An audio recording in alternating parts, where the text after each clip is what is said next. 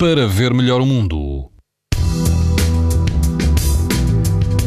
As temperaturas vão baixar hoje e também no fim de semana, podendo mesmo haver chuviscos e aguaceiros. Ainda assim, mantêm-se os cuidados com a radiação ultravioleta. Todo o país apresenta risco alto e muito alto.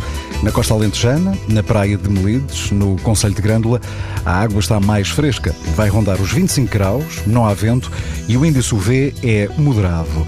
No norte do país, perto de Viana do Castelo, na praia da Amorosa, a água do mar está mais fresca, atinge os 20 graus e o vento é fraco.